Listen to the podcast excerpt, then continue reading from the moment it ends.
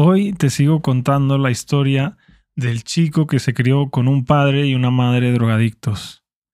Este es el tercer episodio hablando sobre esto, así que te recomiendo que escuches los dos anteriores, el episodio 320 y el episodio 315.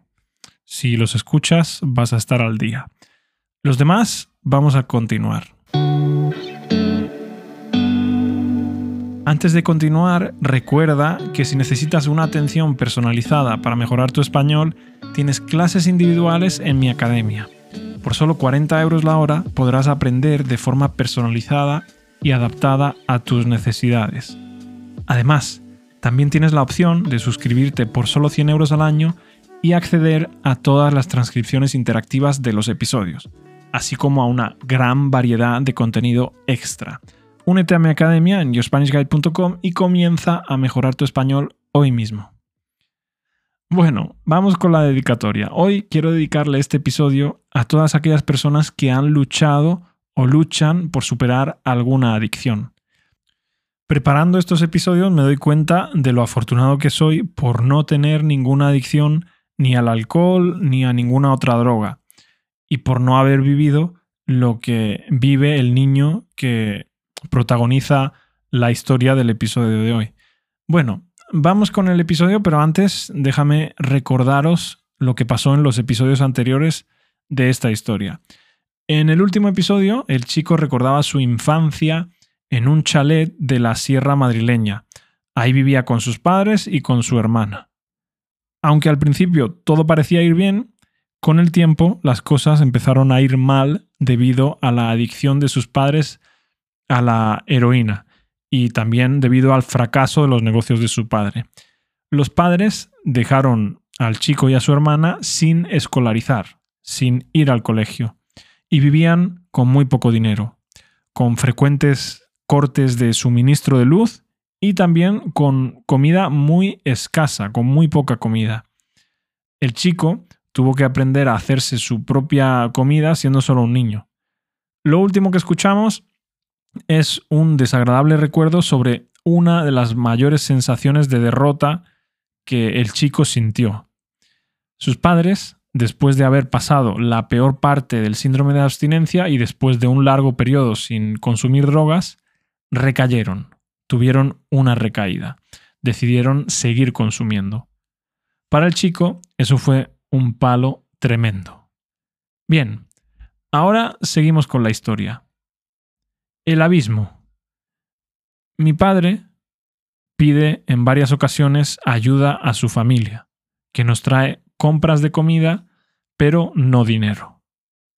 Qué felicidad ver entrar tanta comida y qué sensación de desasosiego ver cómo mi madre coge parte para cambiársela a los gitanos por droga. ¿Los gitanos has dicho? Sí, los gitanos. Aquí inserto otro recuerdo traumático. Durante esta época hay momentos en los que hay algo de dinero proveniente de la venta de algunos enseres o de algunos curros que le siguen saliendo a mi padre. En uno de estos momentos de bonanza viene a visitarnos un amigo de mi padre, adicto también, y mi madre me ofrece ir con ellos al Carrefour de Villalba a comprar. Yo encantado, esperando poder pillar algún G. Joe o algo, por supuesto no consigo nada. Y a la vuelta veo que no volvemos al pueblo. Mi madre me dice que van a hacer algunos recados y que me duerma. Yo me tumbo en el asiento de atrás y no me duermo. Así que me entero de todo. Vamos a un poblado gitano, detrás de la sede de Telecinco en Madrid. Les escucho comentar cosas como mira qué de taxistas y el estado de alguno de los que están por la zona. Tras un rato esperando, una gitana llega y le da al amigo un paquete, mientras le comenta que lo ha envuelto bien. Él la despacha bastante borde y nos vamos. Yo ya estoy en esos instantes encabronadísimo conmigo mismo por haber accedido a ir con ellos, repitiéndome a mí mismo aquello de la última vez. Y al mismo tiempo no puedo evitar sentir una enorme curiosidad por todo lo que está ocurriendo. Abro los ojos y los cierro cada vez que miran a ver si sigo durmiendo. Ellos deciden chutarse y buscan un lugar apartado. Por si no fuese suficiente bizarra la situación, al entrar en la zona apartada, iluminamos un coche aparcado allí con los faros y dos cabezas se asoman del asiento trasero. Mi madre y el amigo se ríen porque han interrumpido a una puta y su cliente. Otra vez el ruido del papel de aluminio. Intento dormirme, ya no me interesa aquello, pero no lo logro. Terminan y por fin volvemos a casa. Vaya experiencia de mierda, amigos. No se la recomiendo a nadie. El estado de la casa va de mal en peor. Surgen algunas goteras con moho en el salón. Todo está revueltísimo. El calentador se estropea para ya no volver a funcionar nunca más. Aparte, en aquella época sin estar escolarizados, mi hermana y yo nos enganchamos al cine en blanco y negro. El cine que dan por la madrugada en la 2 cuando el enganche de la luz funciona y al cine en la SER los fines de semana. Bendito sea el cine, señores. Por aquella época, los dos nos hemos trasladado al salón, ya que la luz no es fiable y lo único que da calor es la chimenea. Hay dos en la casa, una en cada planta. El fondo. Tras una visita fugaz de mi hermana a Madrid a ver a dos de mis tíos les suelta que no estamos escolarizados. Mis tíos deciden proponerle a mis padres que se vaya a vivir con ellos para escolarizarla.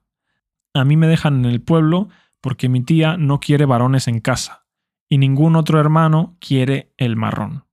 Aparte, mi madre siente cierta reluctancia a dejarme ir, ya que yo soy su niño. Mis tíos se huelen la tostada y, siguiendo consejo profesional, cortan el grifo no entra dinero ni comida. Intentan que mis padres confiesen y pidan ayuda real. En medio estoy yo. Me intento culturizar leyendo enciclopedias viejas y haciéndome dictados de las mismas, y comienzo a leer los libros de historia de mi padre, y me aficiono a la geografía gracias a los atlas de Salvat que había en casa, del año de la polca. Las hobby consolas de mi infancia son releídas una y otra vez para quitarme el mono de videojuegos, ya que mi madre me ha robado la Game Boy para venderla y la Master System necesita luz para funcionar, así que me limito a esto y a escuchar la radio. Dentro de la mierda hay altibajos. En los bajos paso los días leyendo en el sofá intentando controlar el hambre y leyendo revistas del muy interesante y mortadelos. No soy capaz de concentrarme en leer otras cosas más complejas mientras paso hambre. Me alimento muchas veces de pan duro o de algo de arroz que logro conseguir que mi madre traiga y que condimento con ave creme. Había cantidades ingentes, no me preguntéis por qué. Al haber dimitido mi madre de cualquier tipo de educación durante aquellos años, yo estoy bastante asilvestrado. No tengo demasiada higiene bucal y se me pica una muela, que pasa a martirizarme la vida. En especial, recuerdo una infección en la que pasé varios días sin medicamentos de ningún tipo, solo masticando clavo, la especia, para el dolor, ya que mi padre dice que es útil. Al final, mi madre se presentó con unas pastillas que sacó de no sé dónde y que según ella eran antibiótico y calmante a la vez. Yo me lo trago como pánfilo que soy y me las endiño dobladas. Me calman el dolor y eso es lo único que importa. No recuerdo ni el nombre, pero sé que eran muy fuertes. A raíz de aquello, intento reunir algo de fondos para cuidarme la boca.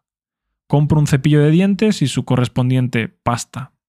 Mi madre comienza a ir a pedir a barrios como Mirasierra. Sale temprano de casa, hace una ronda por vete a saber qué zonas cambia lo que obtiene por droga y algo de dinero y a veces trae lo que le ha sobrado y durante una temporada unas bolsas con bollitos que le dan antes de cerrar en una cafetería que se encuentra muy cerca de donde coge el autobús y que ya se van a quedar duros e irían de todos modos a la basura. Estos días son los altos. Y bueno, aquí termina otro episodio de el chico que se crió con unos padres drogadictos. A mí me parece que es un poco difícil para vosotros, pero con la transcripción en español y en inglés, y bueno, con mi ayuda me podéis preguntar, los que sois eh, suscriptores de yourspanishguide.com, creo que vais a aprender mucho vocabulario. Y bueno, muchas gracias a todos por darme amor en las redes sociales y por dejarme una valoración en Spotify. Gracias a los suscriptores de yourspanishguide.com. De verdad, no podría hacer esto sin vosotros. Recordad que por solo 100 euros al año tenéis acceso a la transcripción de este episodio y de todos los demás, con, con sus traducciones en inglés. Y si quieres tener clases conmigo, mis clases cuestan 40 euros la hora, pero si pones el código podcast, sé que eres oyente y te hago un 10% de descuento. Además, puedes probar una clase gratis. Bueno, nos vemos en el próximo episodio en el que, una vez más, volveremos a contestar preguntas.